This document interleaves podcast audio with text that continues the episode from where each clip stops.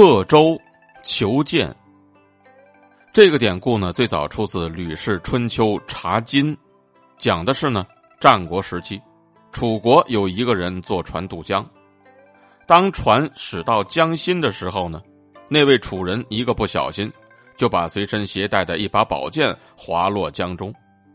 他呢赶紧伸手去抓，可惜为时已晚，宝剑呢已经落入江中。船上的人对此感到非常惋惜，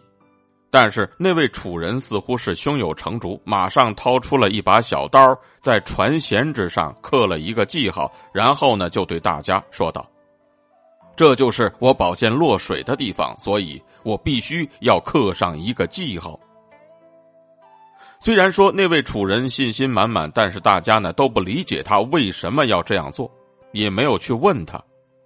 等到船靠岸之后呢？那位楚人呢，立刻在船上刻有记号的地方下水去捞取掉落的宝剑。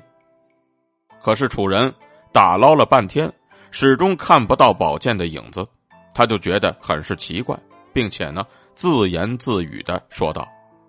我的宝剑不就是从这里掉下去的吗？我还在这里刻上了记号，现在怎么就找不到了呢？”听到他这么一说呢，和他乘坐一艘船的那些人实在是忍不住纷纷大笑起来，说道：“这船一直都在行进，但是你的宝剑因为太沉，早就已经落到水底了，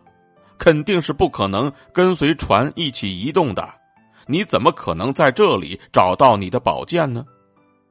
说完这些话之后呢，那些人再次哈哈大笑起来。